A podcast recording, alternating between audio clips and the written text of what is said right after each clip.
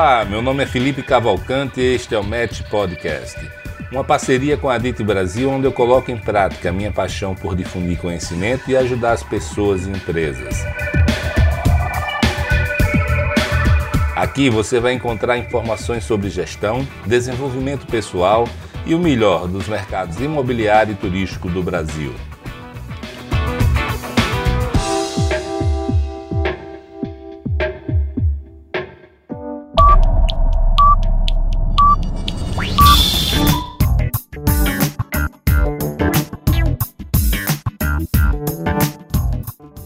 Se você não conhece, a Match Academy tem também uma newsletter chamada Fica a Dica. Ela é semanal e toda segunda-feira nós divulgamos com bastante informação útil, dicas de livros, podcasts, filmes, séries, vídeos, citações, playlists e um texto que eu faço para vocês com muito carinho. Então acesse o site www.matx.com.br e cadastre-se para receber semanalmente a newsletter Fica a Dica.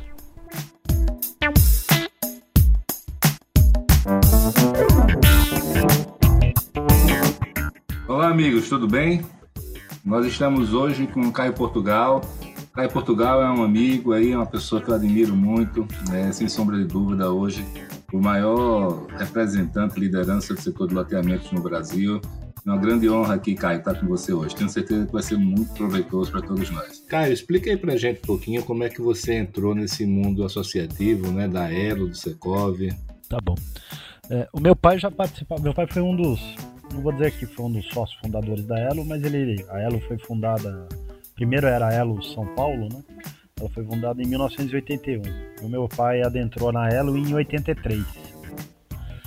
E já na época que eu comecei a trabalhar com ele, né, ele já fez questão que eu começasse a, a aprender as coisas lá, até recomendou o curso que o Dr. Vicente Amadei, que é o nosso assessor lá da Elo do Secov, que é escritor, escreveu um livro que talvez seja o livro mais completo, que fala Como Lotear uma Gleba, foi escrito por ele pelo filho dele, que é um desembargador do TJ aqui de São Paulo.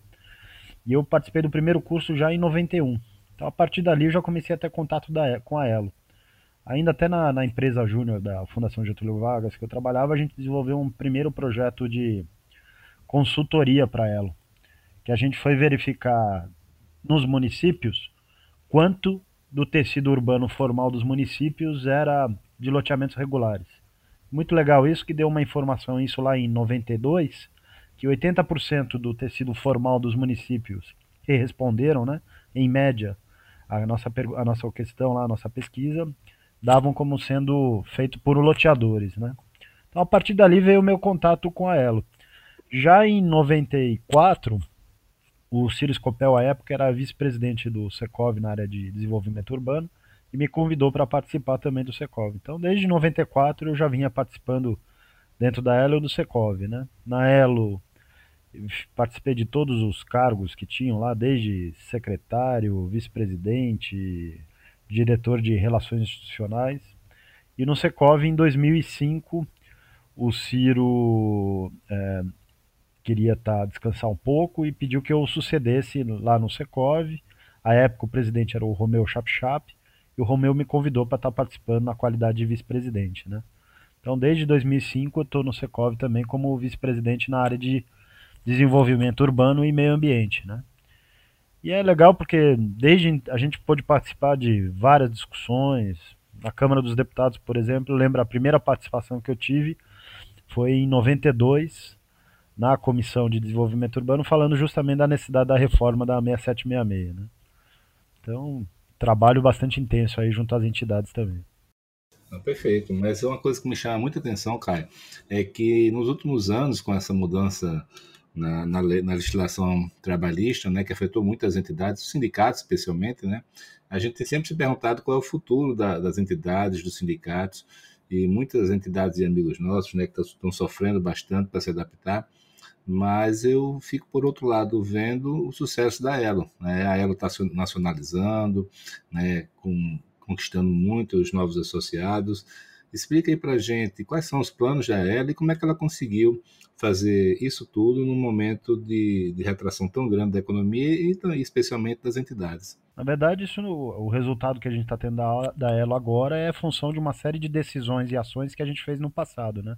A primeira que a gente fez foi em 2001, a gente constituiu o que a gente chamou de Comitê de Desenvolvimento Urbano. Né? Então, na época, a gente tinha empresas e loteadores que eram ou associados a Elo, ou associados a Elo e Secov, ou a Elo e Sinduscom São Paulo.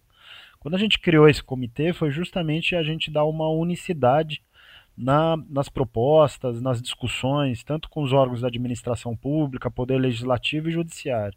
Então, de lá é que a gente sedimentou uma coisa que meio que está acontecendo agora também no, no, no setor, vamos dizer, é, de entidades ligados não só ao mercado imobiliário, como à construção civil, que é, é a convergência dos esforços. Né? E o que a gente percebeu também é que a Elo, é, por de ser talvez a, a entidade mais longeva, né, de, de, de, representativa exclusivamente do segmento de loteamentos, ela também tinha que se aproximar é, dos outros estados, ver a, a necessidades dos loteadores de outros estados, até porque boa parte do nosso problema vinha da questão do marco regulatório da Lei Federal 6766. Né? Então, em 2006, ainda no primeiro ano do no primeiro, no primeiro governo Lula, né, é, houve uma grande discussão do PL 3057, que era um PL que revisava a Lei 6766 por completo. Né? E aí a gente teve a oportunidade de conhecer loteadores de outros estados é, da Sul Alagoas, de Mato Grosso do Sul, do Rio Grande do Sul, do Paraná, de Santa Catarina, do Espírito Santo. Então, a partir dali, junto com uma representatividade que a Elo já tinha construído dentro da Câmara Brasileira da Indústria da Construção, a gente conseguiu fazer essa convergência de esforços. E isso possibilitou principalmente dentro da Sembic e nas discussões é, de, de, diplomas legais no âmbito do Congresso Nacional, que a Elo fosse a voz, é, vamos dizer, do setor de loteamento nacional. Então, em 2005, a gente percebeu que a gente já tinha associados de outros estados, então era melhor que a gente alterasse o estatuto da Elo, e aí foi o que nós fizemos em 2005, possibilitando agregar associados de outros estados. Né? Sejam eles através das suas próprias empresas, seja através das entidades que já existem. Então, por exemplo, a gente tem como associado da Elo a Elo Bahia, que a gente ajudou a fundar, a Elo do Triângulo Mineiro e Parnaíba, a própria Elo Minas, que foi criada recentemente, a Associação de Desenvolvimento Urbano de Goiás, é, a Elo do Nordeste, a Elo do Ceará. A gente ajudou a criar essas entidades e com isso, o que, que a gente consegue? Fazer a legitimação é, das ações que a gente faz em, é, em nível nacional. E o segredo da ela é justamente é, se apoiar nas entidades e não fazendo uma sobreposição de eventos, de pesquisas, ou seja, fazendo uma reunião de esforços para que a gente atinja o objetivo. Qual que é o objetivo? Melhorar o ambiente de negócios, melhorar a concorrência, melhorar o acesso a recursos. Essa, a exemplo disso foi o próprio relacionamento com a DIT. A DIT, na sua gestão, criou uma série de eventos que não tinha necessidade da Elo criar eventos concorrentes, ou mesmo a Convenção Secov, a, a Semana Imobiliária do Secov, e outros eventos como o ENIC da CEBIC. Então o que, que a gente percebeu? O melhor era a gente estar tá participando desses eventos e contribuindo com a ação das coisas que a gente podia propiciar. E exemplo disso é a pesquisa que a gente é, é, vem fazendo. Primeiro, uma pesquisa de mercado de lotes, é, que hoje é uma pesquisa nacional, nós estamos indo por terceiro trimestre mensurado, que a gente faz apoiado dentro da estrutura da CEBIC, mas mantida com recursos exclusivos da Elo. Então, com isso, a gente consegue o quê? Prestar serviço às empresas. Eu acho que o futuro das entidades é essa. Elas têm que se apoiar na qualidade da prestação dos serviços para que elas se mantenham vivas. Né? Exemplo disso é o próprio Secov. O Secov perdeu muito em arrecadação, mas se planejou para viver sem arrecadação. Né? Então fez investimentos, preparou a Universidade Secov, preparou é, ativos imobiliários que hoje rendem receita de locação para o Secov, para que ele não precise depender das receitas obrigatórias, que hoje não existem mais, as, as, as receitas sindicais. E acho que esse é o futuro das entidades. Elas vão sobreviver como são em qualquer lugar do mundo, como aliás é a própria DIT e a própria ela. Elas têm que sobreviver das suas arrecadações. Né? Aí, como você falou, prestando serviço e também acho que tendo um foco, né? Tem que ficar muito claro para os associados o, o, que esperar em troca, né? O que é que ela é, é focada, né? Eu acho que Exatamente. esse é o segredo também. Esse é o segredo. Agora, Caio, é, eu tenho muita admiração pelo trabalho que você faz aí, não só pela sua habilidade política, mas um conhecimento profundo técnico aí. Eu sou testemunha de que você tem influenciado bastante a legislação brasileira de desenvolvimento urbano. É, fala para a gente um pouco quais foram as principais legislações é, ou atos governamentais que você é, participou ao longo dos anos e quais delas você tem mais orgulho? Assim, se a gente for pegar desde lá de trás, é, primeiro que assim, é, é, a participação minha, eu posso até exercer algum nível de liderança e coordenação, mas tem muita gente que trabalha junto, né? É importante sempre isso, né, Felipe? A gente é, mostrar que o seguinte, é um trabalho coletivo e é o esforço coletivo que faz a diferença, né? Então, se a gente for pegar a primeira grande, assim, que a gente participou, mas já de uma forma, ainda não de uma forma como vai um coordenador, protagonista, foi o Estatuto da Cidade lá em 2001. Quem participou mais ativamente foi o próprio Vicente Amadei, que propiciou que a lei fosse o que ela é e não o que ela poderia ter sido, que podia ter sido um instrumento muito pior, né? Mas já pegando de uma ordem cronológica de lá para cá, acho que o primeiro grande diploma foi a questão do Código Florestal, que se não resolveu o problema da questão é, vamos dizer, da discussão do meio ambiente urbano, é, ele propiciou pelo menos a definição clara das áreas de preservação permanente e dos instrumentos de intervenção em área de preservação permanente que são extremamente necessários e caros à indústria imobiliária. Né?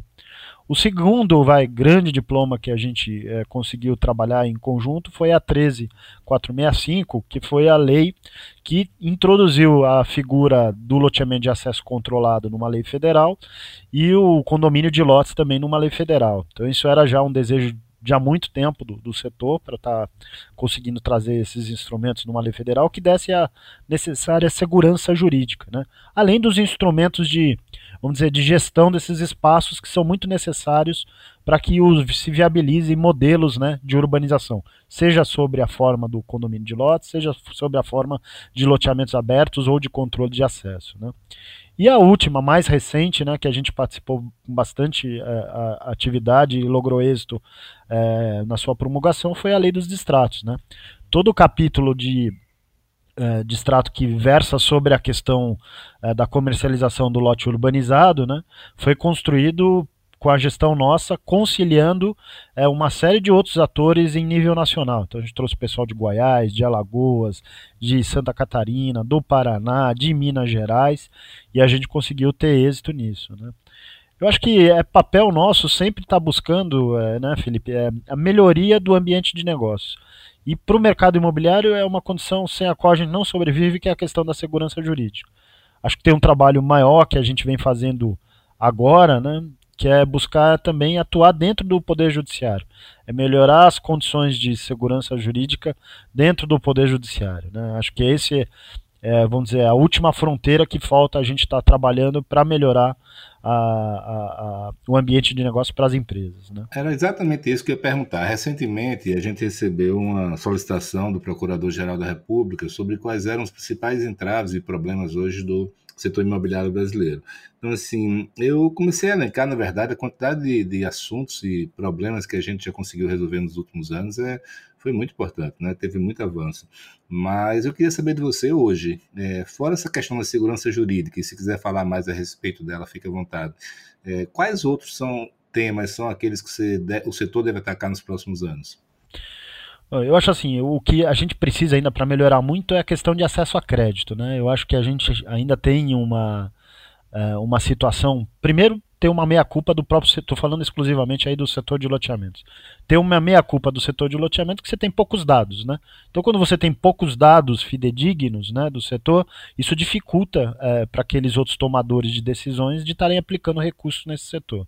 Então, acho que alguns movimentos a gente tem feito. Essa própria pesquisa nacional de oferta e comercialização de lotes urbanizados ajuda mas a gente precisa avançar mais. A gente está fazendo um trabalho agora com a B3, né, com a Bolsa de Valores, que é a possibilidade de você criar o que é chamado de um, de um sistema block, ou seja, é como independente se você vai operar com esses seus recebíveis ou não, mas que eles tenham uma sistemática para serem mais facilmente acompanháveis.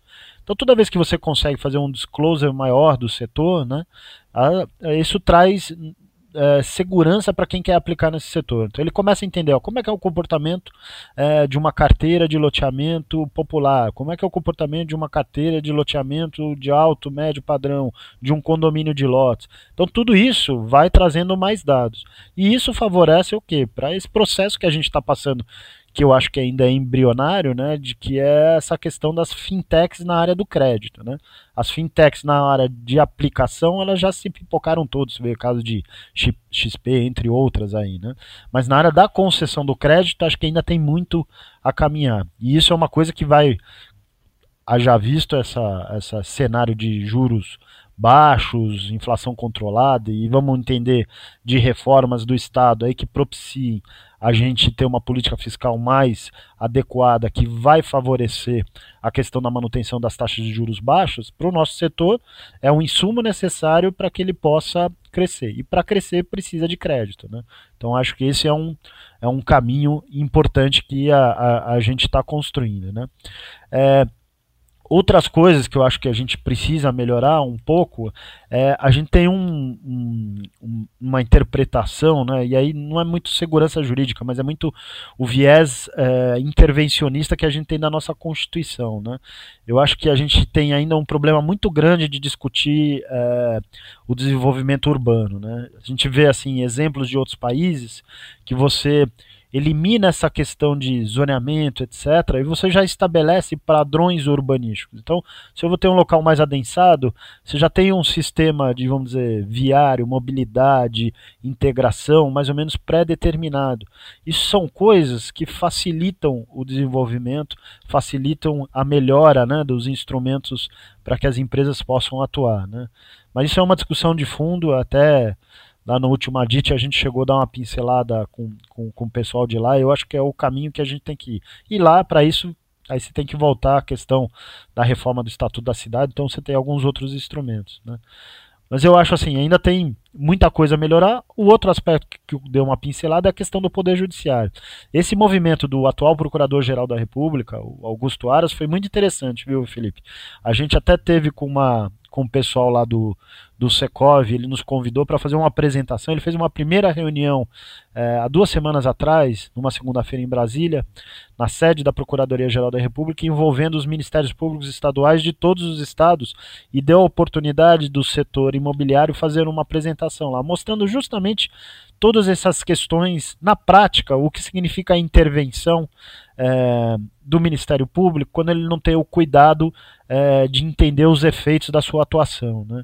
mostrando é, o prejuízo que traz interrupção de obras, interrupção de empreendimentos, uma série de outros aspectos, e em especial estamos falando de empreendimentos licenciados, ou seja, coisas que receberam autorizações, licenças ambientais, urbanísticas para estarem funcionando. Né? Caio, o, dentro dessa questão do Ministério Público, tem um problema muito sério que nós chamamos de apagão das canetas, né? não só o Ministério Público, mas os órgãos de controle é, fazem com que se crie um clima hoje de que nenhum funcionário público hoje tem coragem de assinar um documento, em especial licenciamento ambiental. Né?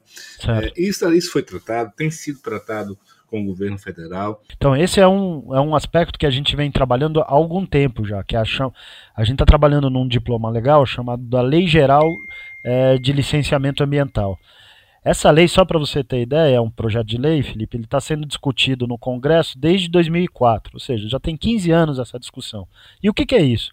Por incrível que pareça, a Constituição de 88, quando ela trouxe a, a questão do direito ambiental para o nosso ordenamento, entendendo a necessidade de uma série de atividades que elas devem obter uma licença prévia ambiental, antes de serem implementadas, ela não criou uma lei de procedimentos, de processos. A gente se baseia muito hoje numa lei que é de 1981, ou seja, é uma lei que ela já perdeu a sua qualidade e, em especial, ela não consegue identificar para cada, vamos dizer, tipo de empreendimento, haja visto a sua complexidade, a sua, vamos dizer, degradação ambiental, quais são os processos e procedimentos que têm que ser avaliados. E por quem deve ser avaliado? Então, que ente é, da federação que deve ser avaliado? Então, se eu vou abrir é, por exemplo, uma barbearia dentro de uma cidade, ele é considerado de baixa complexidade. Então, não haveria necessidade de fazer um licenciamento ambiental. É o chamado licença por adesão e compromisso. Já se conhece o local, já sabe-se que ali não vai ter nenhuma é, maior necessidade, já todas as intervenções já estão mitigadas. Então, isso o próprio empreendedor vai fazer isso já acontece em algumas cidades, em Fortaleza, por exemplo, algumas atividades já são feitas dessa forma. Ele só simplesmente preenche uma série de formulários e já obtém a sua licença ambiental ali para estar tá executando. Então essa lei a gente vem tratando, conversamos bastante com o Ministério do Meio Ambiente, mas fato é que hoje esse projeto está bem maduro no Congresso Nacional. Há um compromisso do presidente da Câmara, Rodrigo Maia, de colocar isso em votação. O compromisso dele era até o final do ano a gente vem insistindo que, apesar aí do pouco tempo que a gente tem até o recesso parlamentar, que ele seja colocado em votação em plenário para que a gente caminhe com isso. Porque isso vai trazer muita segurança, em especial nesse aspecto que você falou. Ele está trazendo para o servidor público que vai fazer a licença ambiental que ele não tenha o, a chamada responsabilização objetiva. Só para a gente explicar isso aí para os nossos ouvintes aí do podcast. A, a lei de crimes ambiental trouxe um conceito é, que, quando há um cometimento de algum delito ambiental, há uma chamada responsabilidade objetiva. Independentemente da ação, omissão, erro, é, daqueles que participaram no licenciamento, todos eles são apenados por isso, todos eles são é, criminalizados por isso. E esse é o grande problema. Porque o Estado é, não protege o seu servidor público. Obviamente que você tem condições legais para isso, então, quer dizer, essa lei ela está trazendo um aspecto que somente no caso do servidor público ter cometido dolo na sua avaliação do projeto, etc., e não ter observado qualquer coisa do ponto de vista do que deveria ser observado, ele poderá ser é, penalizado é, por qualquer ação ou intervenção de um órgão de controle. Né? Então, essa, esse projeto de lei da Lei Geral do Licenciamento Ambiental está atacando esse aspecto também, ou seja, trazendo segurança jurídica para o servidor público. Então, nos casos em que ele cometa é, qualquer deslize, mas que não seja por dolo, ou seja, é, por imperícia, por é, negligência dele, mas sem dolo, o Estado vai lhe proteger e ele não vai ser é, apenado por isso, entendeu? Então acho que esse é um caminho que está próximo para a gente ter essa solução. Eu conheço um caso, Caio, de um, um amigo meu que foi procurador de um órgão ambiental, em que ele está tá ajudando em 100, mais de 100 casos né, de ações do Ministério Público contra é, pessoas do órgão ambiental é, e ele ajudando gratuitamente, porque as pessoas não têm condição de se defender. É esse tipo de absurdo e de excesso é que a gente tem Não, o que a gente aqui. já viu aqui, Felipe, a gente viu profissionais, sabe, extremamente gabaritados em órgãos é, do, do executivo na área de licenciamento ambiental serem perseguidos pelo Ministério Público. Teve gente que a, não só a carreira da pessoa é, foi para a lata do lixo, mas o, o, próprio patrimônio da pessoa foi comprometido. Né? E profissionais, sabe, exemplaríssimo, com graduação, pós-graduação, PhD, é, cases, enfim, o que você possa imaginar de atuação. Então isso é, é, eu tenho sabe, é O que eu tenho percebido, cara, é que geralmente existe um, uma ideologia muito grande em alguma dessas ações do, do Ministério Público. Né? Você passa cinco anos, três anos, dez anos licenciando empreendimento ambiental, com dezenas de, de técnicos especializados, tanto na parte do empreendedor quanto na parte do órgão público, né, analisando. E após sair a licença, muitas vezes o Ministério Público simplesmente tem uma opinião divergente de uma pessoa e começa com suas próprias é, as famosas recomendações e esse tipo de ação. E o que eu tenho visto é que após anos, né, 15, 20 anos nesse negócio, a tendência muito forte é de que a grande maioria dessas ações elas acabam sendo ganhas pelos empreendedores, pela falta de, de base jurídica mesmo das ações, né? É muito, muito, ideologia, vamos dizer assim, ou, ou, falta de conhecimento técnico do assunto, mas mais importante do que isso, ou seja, isso vai formando de certa maneira uma jurisprudência, mas por outro lado, o caminho correto é realmente da, de ter uma legislação forte, bem definida, as regras bem claras, que é que tudo isso aí é, termina. Agora, eu queria já depois de falar isso, perguntar para você quais são os outros itens importantes que estão sendo é, abrangidos aí pela Lei Geral de Licenciamento Ambiental e como é que vocês estão acompanhando isso, como é que está o, o, o, relator, né, que é o Kim, é, como é que ele está vendo é, a Lei Geral de, de Licenciamento Ambiental em relação ao setor imobiliário? Então, primeiro, a lei é bastante ampla, né? Porque, como eu falei, ela fala só dos processos e procedimentos. Então, ela define muito claramente Assim, é, se você tem um empreendimento, a área diretamente afetada pelo empreendimento, a área indireta afetada pelo empreendimento, então ela traz uma série de conceitos que são conceitos objetivos. Elas não dependem da avaliação minha, vai ser diferente da avaliação do Felipe. Não, eu trago para o Felipe e para o Caio, a avaliação vai ser a mesma, primeiro para identificação da, da ação direta do empreendimento, a área diretamente afetada e a área indiretamente afetada pelos efeitos do empreendimento. Então só isso já é um ganho enorme do ponto de vista da segurança jurídica. O outro aspecto, ele diz, conforme o nível de complexidade do empreendimento que você vai dispor, ele já vai dizer, se você tem só um efeito que é local, já vai dizer quem que pode estar tá fazendo esse licenciamento. E mais, aqueles empreendimentos que são mais complexos, por exemplo, aqueles que exigem um, estado, um estudo de impacto ambiental, o relatório de impacto sobre o meio ambiente, o, o famoso EARIMA, ou relatório ambiental preliminar, já vai definir, primeiro, o que deve constar nesse relatório, quem deve analisar e quais são os prazos para análise desse, desse relatório. Então, são elementos objetivos. Então, isso já traz bastante segurança. Então, na área do mercado imobiliário, a gente vê que dependendo da complexidade do empreendimento que você tem, você vai se encaixar em cada uma dessas categorias de empreendimento e cada uma dessas categorias e complexidade de empreendimento vai te exigir algum tipo de estudo de licenciamento ambiental. Mas a lógica é que com esse processo, com essa, com essa, vamos dizer, formatação desse processo e procedimento, e mais toda a tecnologia de informação, de imagens hoje que a gente detém, a gente vai conseguir simplificar o processo, tornar ele muito mais auditável, transparente e, e fiscalizável. Entendeu? Acho que esse é um grande ganho que a gente tem. E isso vale não só para o setor imobiliário, como da infraestrutura, agrícola, enfim, todos os setores produtivos. Do ponto de vista do processo de aprovação desse, o KIM, o, o, quando o Rodrigo Maia determinou que fosse formado um grupo de trabalho né, é, dentro da Câmara, foi formado com cerca de 4, 5 deputados e foi, é, entre cinco, esses cinco deputados, foi determinado que o Kim fosse o relator.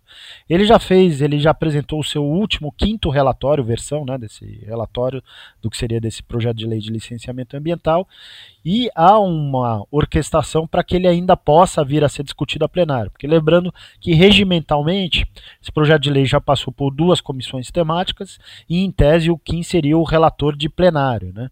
Ou seja, aquele relator que vai apresentar o projeto de lei junto ao plenário da Câmara dos Deputados.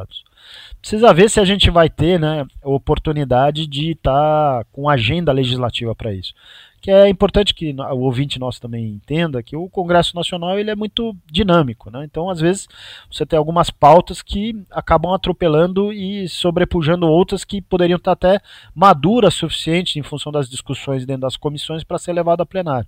A gente pode citar o caso agora que está na ordem do dia, a questão da do cumprimento de, de, sentença em segunda instância, né? cumprimento de pena em segunda instância. Então, esse, esse tema ele acabou vamos dizer, de alguma forma, atropelando todas as outras discussões que tinham na Câmara e no próprio Senado. Né?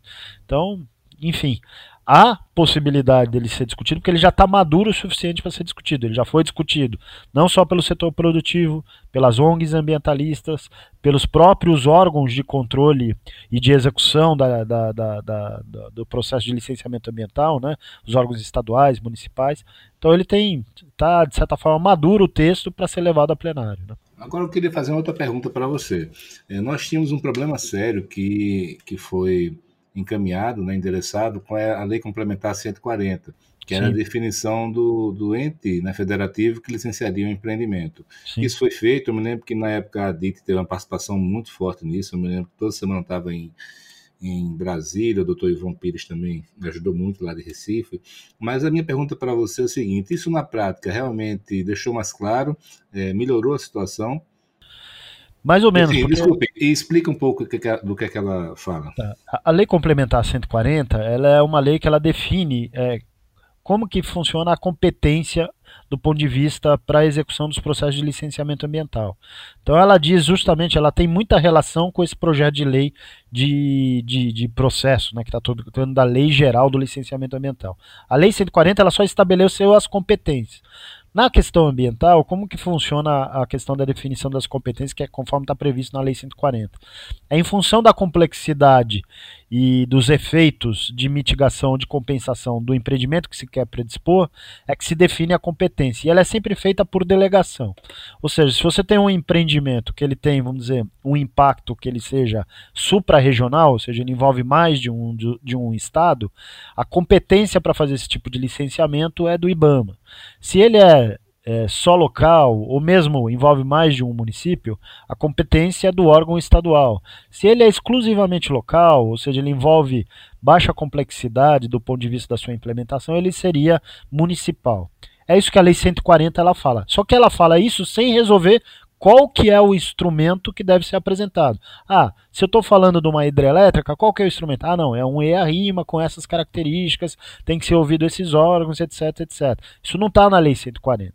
Então ela, apesar de ter delimitado as competências, ela não disse qual que é o processo e qual que é o procedimento. E é isso que a lei geral ela vem, ela vem resolver justamente esse vácuo, para deixar muito claro, olha, hidrelétrica, é, onde você tem uma situação que é, envolve mais de um estado envolvido, vão ser impactados por esse tipo de empreendimento, o projeto tem que ser feito dessa forma, tem que ter esses instrumentos ali previstos e tem que ter esse dimensionamento. E os órgãos que vão estar participando são esses. É isso que vai estar nessa lei geral. Ainda na questão ambiental, Caio, eu me lembro muito bem do seu envolvimento no Código Florestal, né? A questão de APP urbana e vários outros aí. Eu me lembro que ficava você falando sobre a parte urbana e eu falando um pouco sobre a parte turística, de litoral, né? né no Senado, etc. e tal. É, como é que ficou isso no final das contas na prática? Está é, funcionando bem? Não está? Não, na verdade ficou um vácuo, né? Ficou faltando justamente, principalmente a discussão das APPs em área urbana, né? Esse foi o capítulo que infelizmente os legisladores não quiseram enfrentar, né? Seja o Aldo Rebelo que fez um trabalho fantástico, né, na produção é, desse diploma, que é o novo Código Florestal, seja próprios relatores no Senado, a própria promulgação dele que veio a ser realizada, mas de fato o que faltou definir é a questão da APP em área urbana. E isso tanto é um problema que hoje a gente tem uma discussão que está no é, Superior Tribunal de Justiça, no STJ, que é o chamado tema 1010. O que, que é isso? Houve alguns casos é, discutidos é, em tribunais de justiça que era uma discussão se se aplicava em terrenos urbanos, em área urbana consolidada, o afastamento de cursos d'água, aquele previsto na lei de parcelamento do solo, que é a chamada faixa notificante de 15 metros, ou a faixa determinada no novo Código Florestal, que ela depende da largura do curso d'água, ela pode sair de 30 metros e até 500 metros, que é o caso, por exemplo, de Manaus. E o que acontece com isso? Se o STJ entender que esse caso ele já deu uma característica de repercussão geral, se ele se entender que nas áreas urbanas consolidadas se aplica o novo Código Florestal, você imagine o tamanho do engessamento das cidades boa parte das cidades brasileiras foram construídas ao longo dos rios. E tem muitos terrenos ali propícios a serem urbanizados e edificados. Se prevalecer essa norma, você tem muitas cidades, é, Petrolina, própria Manaus, é, Blumenau, só para citar algumas cidades, que ficam com uma série de áreas inviabilizadas de serem ocupadas. Né? Então, essa é uma discussão que, infelizmente, o legislador à época não enfrentou. Hoje, o judiciário pode ter uma decisão aí que pode ser bastante impactante. E aí nessa linha a gente vem atuando, primeiro como amicus curia, ou seja, como terceiro interessado na causa, nesse nessa nesse tema 1010 no STJ, e estamos atuando também em dois projetos de lei, um que era da ex-senadora Ana Amélia, que tratava dessa questão da APP urbana e que o atual senador pelo Amazonas, o Eduardo Braga, ele recuperou esse projeto. Então a gente está atuando para que esse projeto também venha a ser aprovado. E nele já está justamente restabelecendo que quando se tratar de área urbana consolidada, não vai se estar tá se aplicando os, o, as APPs determinadas pelo novo Código Florestal e sim o que vier previsto é, nos planos diretores dos municípios. E por que, que esse é o instrumento adequado? Porque dentro da cidade a questão urbana é outra que você tem que olhar. Você tem que olhar a questão da drenagem urbana, a questão do microclima, são outros aspectos que têm que ser avaliados. A função ambiental na área rural é uma, no meio ambiente urbano é outra. Né? Eu nunca entendi, na verdade, porque que o Código Florestal estava falando de de área urbana, né, para conversar história. Ele foi colocado lá, Felipe, muito mais para atender a questão da regularização fundiária, né? Porque se a gente lembrar bem, daquela discussão que eu falei no começo da nossa entrevista aí, nosso bate-papo aí da, do PL 3057, todo o capítulo de regularização fundiária que foi discutido naquele PL virou a 11977 que foi a lei que criou Minha Casa Minha Vida e criou todo o capítulo de regularização fundiária urbana de interesse social e específico. E lá tem um aspecto, como é que você faz para resolver um problema de um assentamento irregular ou clandestino dentro da área urbana? Você tinha a questão do que eles chamam de programa de regularização ambiental. Então essa amarração, ela entrou no Código Florestal justamente para não gerar problema. Só que ela não foi feita de uma forma adequada, tanto assim que isso está sendo discutido de novo pelo Judiciário. Como é que está a situação dos órgãos tipo IFAM, Instituto Chico Mendes? Né? Como é que está se comportando a legislação em relação a isso, Caio? Então, o que tem sido colocado, e esse é um, uma das pedras de toque que está na Lei Geral do Licenciamento Ambiental, é que tanto IFAM, ICMBio e outros órgãos, eles não vão ter papéis, vamos chamar assim, deliberativos. Eles vão ser ouvidos no processo de licenciamento, mas eles não obstam o processo do licenciamento. Isso significa o quê? Se eu tenho que investigar alguma área e ela envolve uma questão de, é, é, de vamos dizer, de é, necessidade de avaliação de, de arqueologia, por exemplo, para citar o caso do IFAM, isso não vai obstar a minha possibilidade de fazer o licenciamento. Isso significa o quê? É um processo que anda em paralelo. Obviamente que os estudos devem ser feitos da mesma forma, o IFAM vai participar, mas ele não obsta o processo do licenciamento ambiental.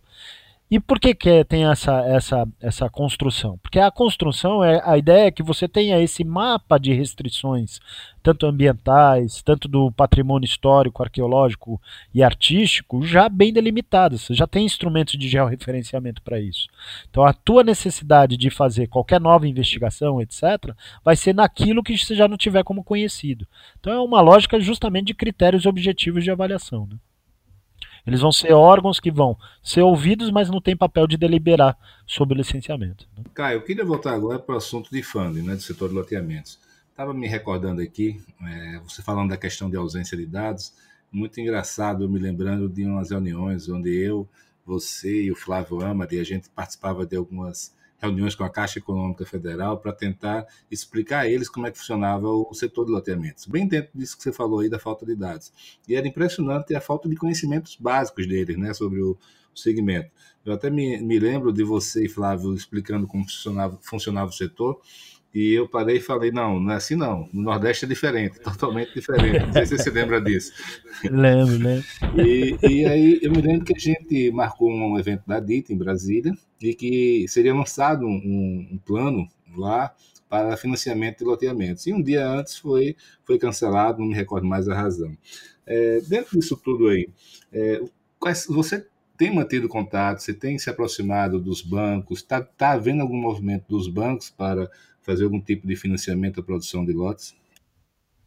Então, a gente tem se aproximado, se você lembrar, ainda, na, na, ainda no governo Temer foi criado lá a, a linha né, da Caixa, que é o Produlote. Ela não saiu do papel porque todas as premissas que a gente demonstrou para eles que era equivocada no programa, eles não acolheram a nossa proposta e fizeram da cabeça deles. Tanto que eles não fizeram nenhuma operação no Brasil inteiro. Né? Mas de lá para cá, a gente vem voltando a discutir não só com a Caixa, com os bancos, mas eu acredito muito mais nessa situação que eu falei de disclosure do setor, né? mostrar que eles entendam o comportamento não só da produção, da comercialização, mas dos recebíveis também, para que eles tenham um maior conforto em estar tá, de fato entendendo e investindo no setor. Né? Então, um campo de atuação é nesse com a B3, que está se fazendo um sistema de, vamos dizer, de. É como se fosse um blockchain, mas sem ser um blockchain, no sentido que você vai ter todos os, os, os recebíveis ali cadastrados, independente de você querer operar ou não, mas para que você dê justamente a transparência e a fácil avaliação por ele. Esse é um campo. E do outro, é uma aproximação muito mais com, com, com, com o setor financeiro, demonstrando como é que é o comportamento de comercialização e de oferta desse mercado. E até com essa questão, é como eu falei, né, essa questão das taxas de juros mais baixas, né, a gente acredita que vai aumentar a concorrência é, de, do setor financeiro em busca de não só financiar a produção, mas a comercialização dos lotes urbanizados. Né. Isso já está acontecendo, a gente já vê é, empresas que são ou só securitizadoras, ou mesmo fundos de investimento se aproximando do setor, procurando entender, porque sabem que tem uma boa oportunidade ali de aplicação de recursos. Em relação ao FGTS, Caio, existe alguma discussão nesse sentido? Ah, sendo bastante franco, Felipe, o recurso é muito pequeno, é muito exíguo, né? Então, assim, é, se para o próprio setor de incorporação imobiliária que entrega a unidade pronta, né, de certa forma, eles têm dificuldade para concorrer com esses recursos, né? A gente até viu que era malhar em ferro frio. O que a gente acha que pode alcançar a questão do FGTS é uma operação conjunta entre lote urbanizado e edificação que o tomador final é o próprio consumidor. Né? É uma linha de financiamento que a Caixa tem de prateleira, que chama aquisição de terreno mais construção. Né? Então o que a gente quer é que essa linha fique cada vez mais é, padronizada, sistematizada, facilitada, para que isso seja distribuído de uma forma maior. E a Caixa operando com isso, os outros bancos também venham operar com isso. Você está falando isso, eu estou me lembrando de uma vez que a gente estava discutindo isso, até no, no âmbito da CEBIC, e eu me lembro que a Henriqueta, que representava o setor lá no FGTS, era até contra. E uma das razões que ela falava era porque, em tese, a gente teria que indenizar o cliente caso ele tivesse edificado algo dentro do loteamento. É, como é que está essa situação? Tem alguma definição é, judicial sobre isso, da jurisprudência? Não, muito pelo contrário. Isso aí, a própria Lei 6766, ela, ela definiu isso já. Ó, você vê como o legislador em 79 era muito sábio, né? A Henriqueta fala isso porque ela acha que se utilizar de um recurso barato para se fazer, entre aspas, especulação imobiliária, né? Se fazer é, terra urbanizada a um custo baixo de urbanização e, e o empreendedor ia sentar em cima esperando valorizar para vender o lote é, de forma bem lenta para que ele ganhasse com essa valorização imobiliária. O que, que o, o legislador fez lá atrás? Né? Ele diz que o, o construtor de boa-fé, ou seja, aquele que aprovou seu projeto, que o projeto obedeceu tanto o padrão definido pelo loteador, mas como a legislação municipal, ele cabe indenização nesses casos. Quando é essa situação, dificilmente esse caso, por mais que o cliente venha ter algum tipo de problema de, de crédito para estar tá pagando o financiamento do lote, isso gera problema. Assim, posso te contar a história da minha empresa e posso, posso te dizer que isso prevalece para todas as loteadoras. Assim, no nosso histórico aqui de 20 mil unidades entregue, eu acho que eu tive uma ou duas indenizações. Porque a hora que o cara constrói dentro do lote, o valor da casa vis-a-vis ao valor do terreno é duas, três vezes o valor do terreno. Então, é, dificilmente, mesmo que ele tenha alguma situação dificultosa, ele consegue fazer uma cessão desses direitos e transferir esse imóvel a terceiro. Né? Então, isso, na verdade, é um argumento dela que não prevalece. Né? É, o mercado acaba se resolvendo, né? Se resolve, se resolve. E outra coisa, você está vendo, acho que deve estar presenciando também esse movimento muito forte aí do, dos fundos de investimentos imobiliários, né? dos fundos imobiliários. Sim. De alguma maneira, está, eles estão se despertando interesse pelo setor de loteamentos? Não tenha dúvida. Eles já atuam já nesse setor de loteamentos. Você já tem muitas empresas de loteamento que elas já atuam resolvendo a questão financeira através dos fundos de investimento. Ou seja, a própria operação já nasce, aliás, mais, ela já nasce formatada com o viés do fundo de investimento. Como é que funciona isso na, na, na, no Greenfield aí de loteamentos? Me explica aí um é, pouquinho. Na, na prática, você tem o desenvolvedor, que é a figura do empreendedor tradicional de loteamento. Ele já se aproxima de um fundo de investimento. Junto, os dois modelam é, o produto imobiliário, não só no aspecto, vamos dizer, da característica do produto, mas em especial da tabela de vendas. Porque ele da outro lado, no fundo, ele já sabe o quanto ele vai, o quanto ele precisa captar, a que, a que valor esse valor esse valor captado deve ser aplicado para que na hora que o desenvolvedor é, projete a sua tabela de vendas ele já vai ao encontro da necessidade do fundo então a gente tem algumas empresas que já têm trabalhado com esse molde já existe um fundo por detrás e o sujeito vai levando lá o seu pipeline de, de produtos e faz a formatação a quatro mãos, né? Fundo e desenvolvedor é, de loteamentos. Né? Eu comecei a ver também um interesse de empresas de crowdfunding por isso. Você tem, tem visto isso? Tem, tem sim. Tem uma empresa que chama Gleba, vale até a pena conhecer, viu, Felipe? É exemplo de outras que tem para incorporação imobiliária. Eles lançaram um crowdfunding aí para loteamento. Eu acho que eles já estão com acho que umas 10 operações. E tem sido bem aceito, né? Porque é um valor relativamente baixo, né, um ticket baixo de entrada, e é uma boa rentabilidade em termos de, de, de aplicação. Geralmente para valores menores, né? Sim, valores pequenos. Assim, acho, acho, que o valor de entrada, se eu não me engano, é uma coisa de mil reais, dois mil reais. Não, eu falo até para o. Até... Eu falo em coisa não do investidor, né? Para o empreendimento. Acho que é um limite de 5 milhões, se não me engano. É, na Gleba, acho que o, o, valor é se é de 5 a 10 milhões, se eu não me engano, que é o valor que eles conseguem é, trabalhar na captação para gerar para o pro, pro, pro desenvolvedor. Né? Perfeito. E me diga uma coisa sobre securitização. Nos últimos anos, a gente viu um, uma explosão do setor de securitização, interesse gigantesco pelo setor de loteamentos, mas também a gente viu com essa crise aí, nele sendo testado esse modelo.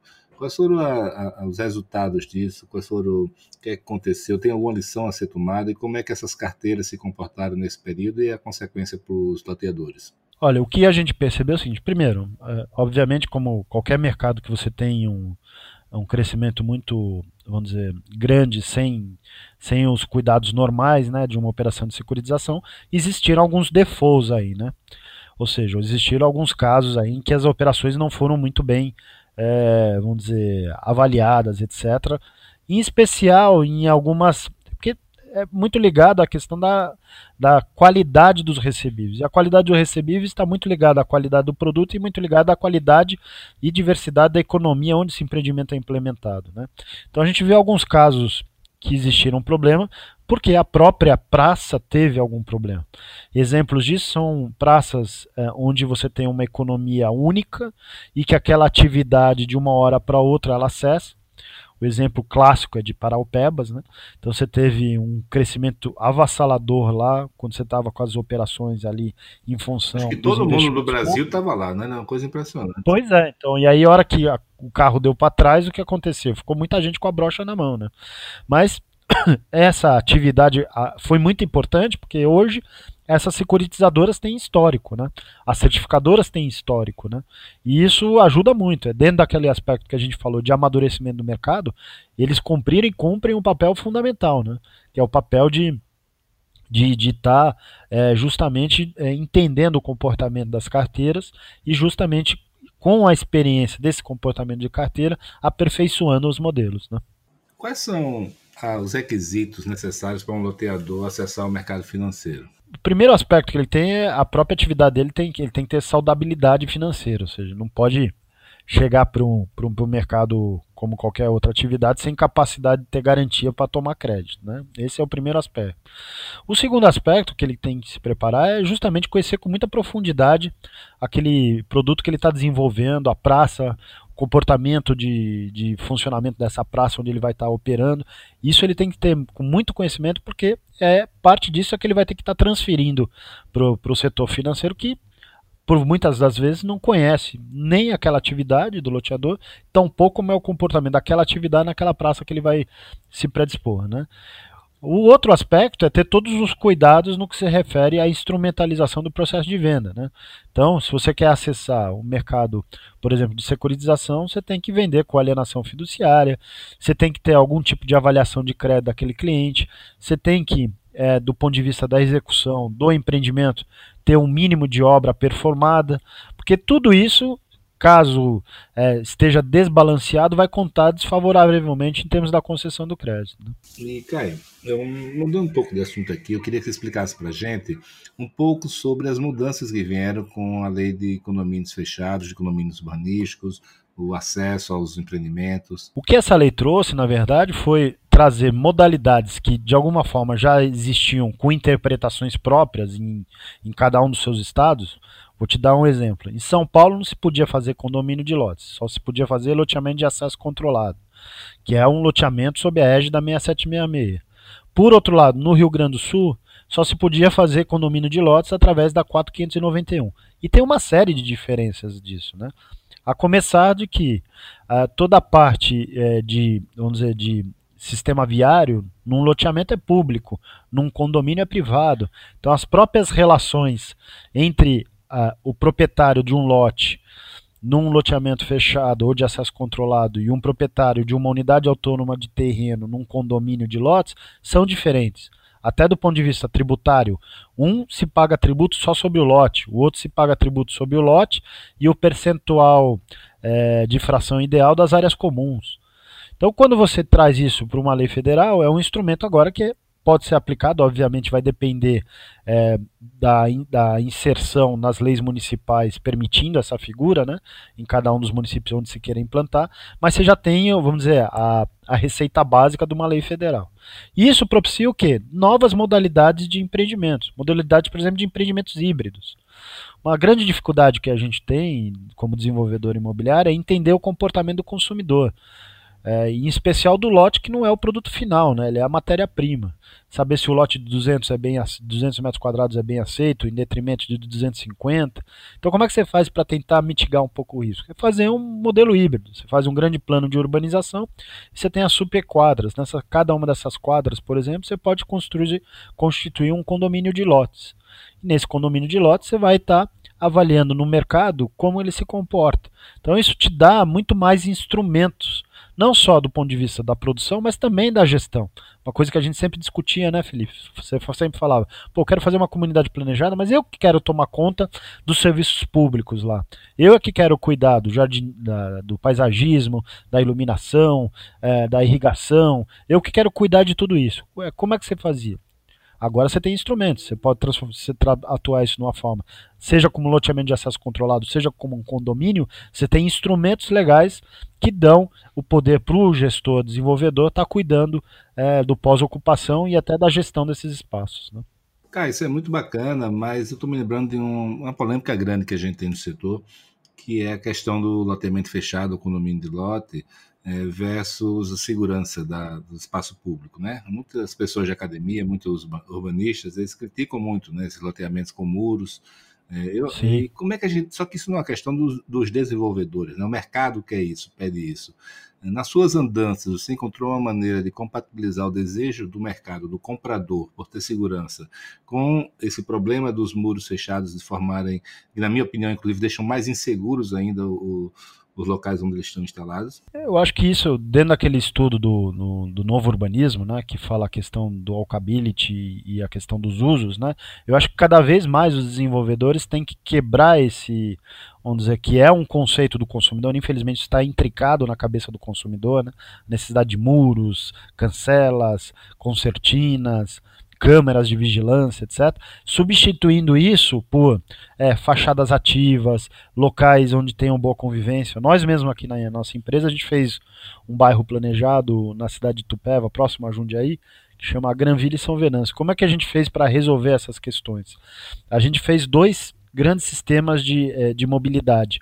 Um que são malhas fechadas, onde são os residenciais, e outro que é uma malha aberta que permeia e circunde, eh, faz as, é, é, circula por essas áreas fechadas, dando acesso tanto para as áreas públicas, como a parte de área verde, etc., quanto para lotes com uso misto e comercial de forma que a cidade participa do desenvolvimento do bairro e a parte onde há um controle de acesso, ela seja muito mais minorada. Obviamente tem muros nessas partes, mas todos eles são circundados com áreas verdes para minimizar esse impacto. Isso faz com que a própria cidade se integre com o bairro e as pessoas do bairro se integrem com a cidade, né?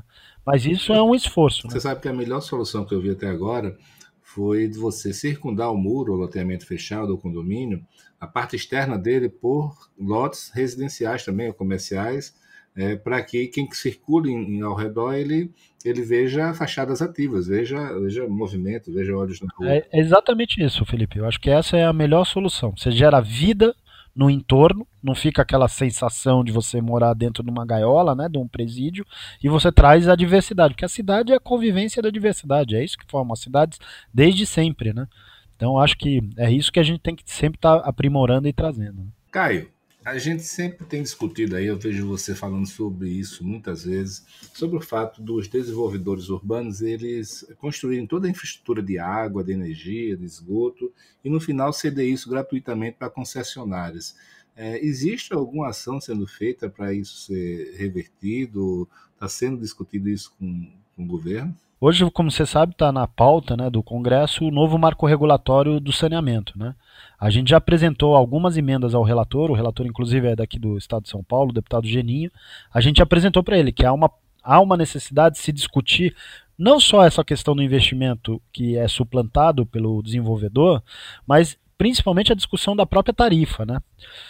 A tarifa, tanto do saneamento quanto da distribuição de energia elétrica, é uma caixa preta, né? A hora que você vai estudar a fundo a tarifa, ela tem questões de subsídio cruzados, ela tem uma série de aspectos. Então, assim, a discussão que a gente tem feito de forma objetiva é, olha, no perímetro onde se está desenvolvendo o empreendimento, a parte interna daquela infraestrutura não se discute, no caso de loteamento, a responsabilidade é do loteador. Porém, o ponto de entrega, ou seja, os investimentos têm que ser feitos fora desse perímetro, se forem, se vierem a ser arcados pelo, pelo, pelo empreendedor, isso tem que ser devolvido em última instância para o consumidor através da tarifa. Essa é a lógica que a gente tem levado para a discussão. Porque quando uma concessionária pública ou privada ela pega a concessão é, daquele serviço público naquela cidade, a contrapartida do recebimento da tarifa é o investimento na sua universalização. Então não é justo que alguém que está suplantando esse investimento é, passe esse recurso de uma forma é, sem retorno é, para essa empresa, pública ou privada, e que em última instância quem está pagando essa conta é o próprio consumidor, que vai pagar na unidade habitacional que ele está adquirindo e na própria tarifa que ele está pagando. Né? Então é essa discussão que a gente tem levado. No, nesse novo no marco regulatório do saneamento, a gente colocou uma série de emendas nesse sentido, que tem que ser discutido esse valor.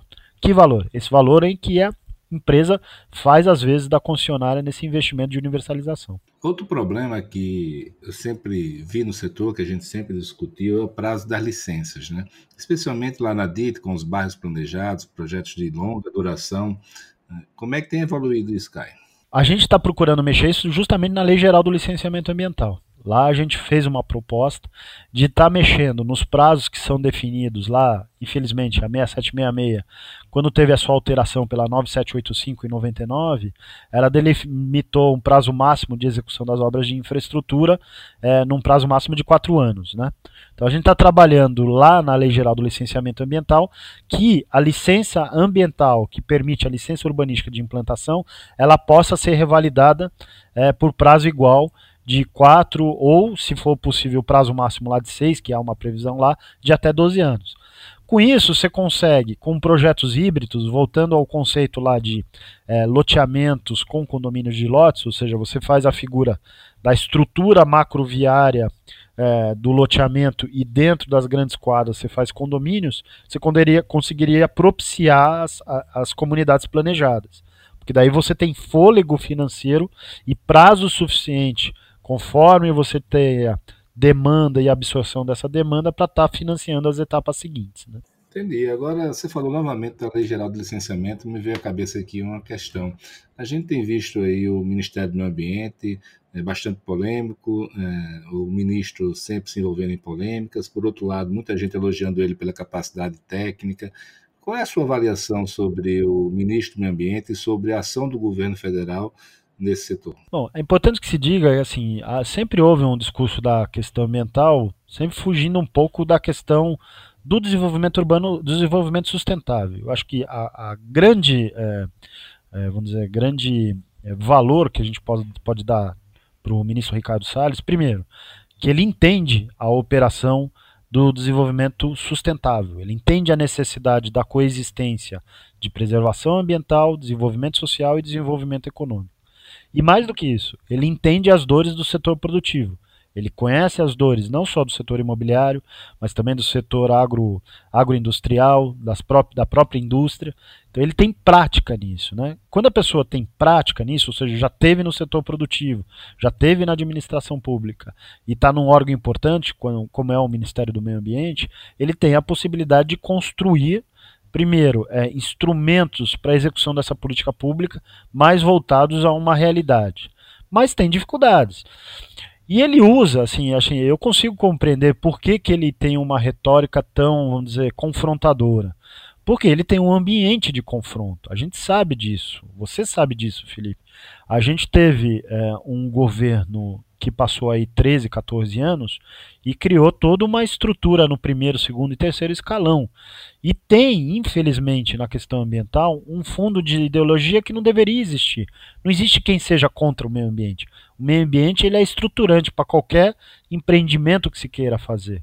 O que se precisa até é critérios objetivos e ações objetivas para que o meio ambiente seja preservado, mas que também seja propiciado a questão do desenvolvimento econômico. Você pega os dois últimos casos aí que se envolveu, né? em especial a questão da Amazônia. Né? Acho que ele falhou num primeiro momento de querer discutir dados sem discutir a problemática, tanto que depois ele veio aprofundando a questão da problemática. Como é que se discute num território como é o, território amazônico, em que você tem mais de 17% daquela propriedade sem a definição do proprietário? Que é a questão que se tem falado agora da questão da regularização é, fundiária. Como é que você vai criminalizar aquele que cortou e suprimiu a vegetação sem licença se você não sabe quem é o proprietário? Então são instrumentos que se precisa avançar. O segundo é como é que você vai propiciar que as pessoas entendam e consigam sobreviver com a floresta em pé e não cortada. As pessoas, você tem 20 milhões de pessoas que moram nessa, nessa região amazônica. E muitas delas querem produzir. Como é que você faz para coexistir a produção é, com a necessidade de preservação? Então você tem instrumentos que você deve lançar e políticas públicas que se quer. E outra coisa, a função dele nesse aspecto, eu acho que é muito mais de integração, porque boa parte das ações são ações que cabem aos estados e aos municípios.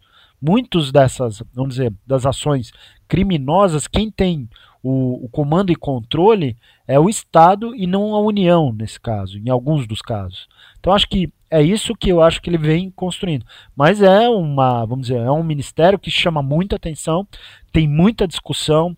É, às vezes a discussão ela não é feita de uma forma honesta dos dois lados, e acho que é isso que nesse processo, se a gente for avaliar os últimos 11 meses dele, eu acho que é o que ele está conseguindo amadurecer. Primeiro, mostrar que ele tem uma ação de operação. Segundo, mostrar que não se deve é, olvidar dos dados fidedignos, que a gente tenha instrumentos cada vez mais transparentes de comando e controle para essas ações. Mas, obviamente, ele acentua na retórica porque ele entende que e de fato é verdade, e a gente sabe disso, que há uma, uma permeia nas estruturas de primeiro, segundo e terceiro escalão lá, muita, é, uma visão muito ideologizada do meio ambiente e que deveria ser substituída por uma visão mais técnica e objetiva. Caio, a gente está chegando próximo do fim aqui do nosso podcast, mas eu queria ouvir de você quais são as suas perspectivas para os próximos anos. A gente sabe, né, que com essa taxa de juros, inflação, todo o cenário que a gente está vendo aí vão ser muito positivos. Mas eu queria saber de você qual é a sua opinião sobre a intensidade disso, né, e sobre a duração, o que, é que você está imaginando, se vai chegar a ser algo parecido com, com o que aconteceu aí há uns 12, 13, 15, 14 anos atrás, e também, Caio, sobre duas óticas, sobre a ótica do consumidor, ou seja, o mercado vai se aquecer, sim, e quando e quanto, e também sobre a, ótica dos investidores, do mercado financeiro, que na minha percepção é como se ele viesse antes até da recuperação do mercado consumidor. Né? A gente vai ter algum tipo de bolha novamente, de excesso de liquidez? Vamos lá, eu, eu tenho uma opinião seguinte. Primeiro, a gente tá, iniciou um ciclo de reforma do Estado. O Estado brasileiro não cabe dentro do PIB nosso. Isso é é fato, é indiscutível. Como é que você faz para você ter um Estado que seja cada vez mais eficiente, eficaz e que seja enxuto? É, essas são as reformas importantes que precisam ser feitas. Foi feita a da Previdência, e eu acho que a maior reforma que tem que ser feita é a reforma administrativa. Se essa reforma não vier com a intensidade que ela deveria vir, a gente vai ter um voo de galinha. Eu acho que a gente vai voltar a ter problemas aí daqui 3, 4 anos. Então, falando sobre a ótica aí pensando nesse paradigma. Né? É, se essas reformas estruturantes não vierem com a intensidade que a gente precisa, a gente não vai alcançar o cenário que seria desejável, não só para o consumidor, mas como os investidores, que é o quê? É sair da condição de rentistas. A gente vai passar mesmo a ser desenvolvedores imobiliários, que é a realidade que você vê nos Estados Unidos e nos países estabilizados. O que, que é? Como que a pessoa faz para construir o seu pecúnio, a sua previdência? Ou ela investe no mercado de ações ou ela investe no mercado imobiliário. São esses dois condões que ela tem. Não existe esse mercado de renda fixa, de títulos públicos. E a única forma de a gente verificar isso a curto e médio prazo é a gente fazendo as reformas estruturantes que o país precisa. É, olhando sob esse aspecto, e aí indo concordando com você, é, eu vejo que, apesar desse cenário, é, e aí por que, que o mercado financeiro está vindo antes da recuperação do mercado consumidor? É porque ele sabe que para ele garantir a rentabilidade dos seus ativos financeiros, ele precisa buscar um outro condão. Ou ele vai buscar através do mercado de capitais, investindo na produção, de, nas, nas atividades empresariais que tenham rentabilidade e chamem a atenção desse mercado de capitais, ou ele vai através de fundos de investimentos imobiliários, através do setor imobiliário. Só que para isso acontecer, você tem que ter uma questão, que é a recuperação do mercado de trabalho. E isso só vai acontecer se a gente diminuir o tamanho do Estado sobre as pessoas e aumentar oportunidades e concorrência a nós, eu sou verdadeiramente liberal. Eu acho que o que a gente precisa criar é condição de aumento de concorrência. É só com isso que a gente vai propiciar aumentar o número de consumidores, aumentar o número de empreendedores, aumentar o número de oportunidades e aumento de riqueza para todos. É com esse caminho que a gente tem que ir. Bacana, Caio. Eu estou muito feliz de ter poder dividir com nossos ouvintes aí a riqueza de conteúdo e conhecimento que você tem. Queria saber se você tem alguma, alguma colocação final para dividir conosco. Não, Felipe, só contar com o apoio seu, continuar com a convivência e a amizade sua, que você não fuja nunca, que a gente continue trabalhando conforme cada um possa para melhorar o país. Acho que a, a gente tem a obrigação de construir um país melhor com preservação ambiental, com desenvolvimento econômico, e acho que a maior responsabilidade de qualquer empresário é gerar oportunidade. Acho que é esse é o papel nosso e todo dia a gente tem que acordar com isso. A gente tem que garantir o nosso lucro, fazer com que nossos empreendimentos sejam rentáveis, que a gente consiga alcançar esse êxito, mas mais do que isso, nossa missão é gerar oportunidade, diminuir a desigualdade que existe no país. E a gente só vai conseguir isso aumentando a riqueza para todos. Isso aumenta a riqueza com maior concorrência e maior oportunidade. E finalmente parece que o Brasil está acordando para isso, né, Caio? Graças a Deus. isso aí, Caio. Obrigado, viu, meu amigo? Obrigado você, Felipe. Grande abraço para você.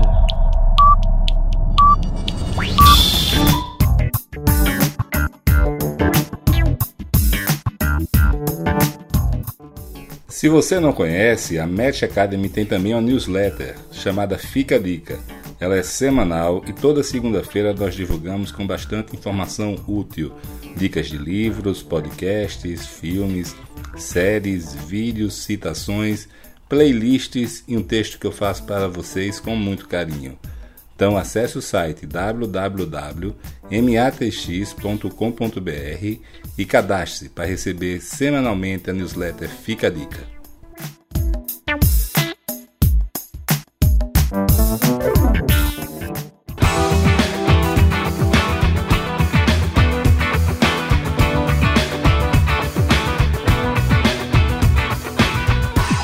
Olá, meu nome é Felipe Cavalcante e este é o Match Podcast.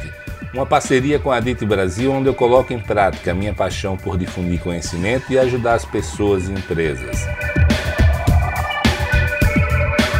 Aqui você vai encontrar informações sobre gestão, desenvolvimento pessoal e o melhor dos mercados imobiliário e turístico do Brasil.